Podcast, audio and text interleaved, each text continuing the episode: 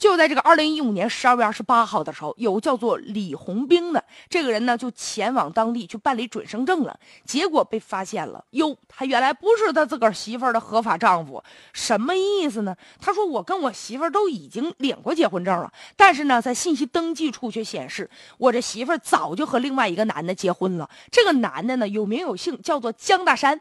这江大山究竟是谁呢？现在都跟媳妇儿干起来了啊！说你这不骗我呀？他媳妇儿说：“老公，你。”冷静冷静，你算一算，根据他们登记那个信息，我应该十八岁我就结婚了。你想一想，十八岁到法定结婚年龄了吗？我可能去结婚去吗？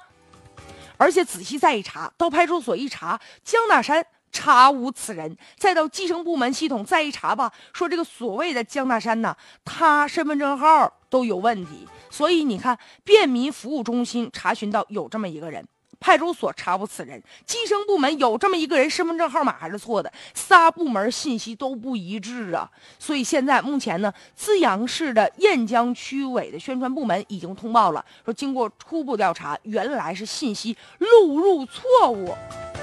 就这样的信息居然能有错误，而且呢，他们有的时候就解释了，说不行，我们人手不够啊，特别是在农村地区，可能是村干部上底下去收集信息去了，所以说导致错误出现。他那意思就给自个儿啊，还得解释解释，是不是有原因的？但是你想啊，群众的户籍呀、婚姻呢，那对于个人来说，这个信息是特别的重要啊，怎么还能出错呢？应该是层层把关、反复确认的呀。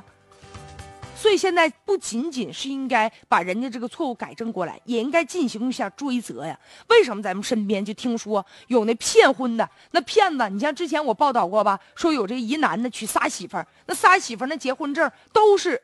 向相关部门去开的，而且还都是这个合理合法的。那一个人怎么能有仨结婚证呢？还有些人自己根本都不知道自个儿当爹了，一去调查说哟，相关部门呢登记说你之前生过孩子，把人当事人弄得都觉得莫名其妙的。像这种乌龙事件的。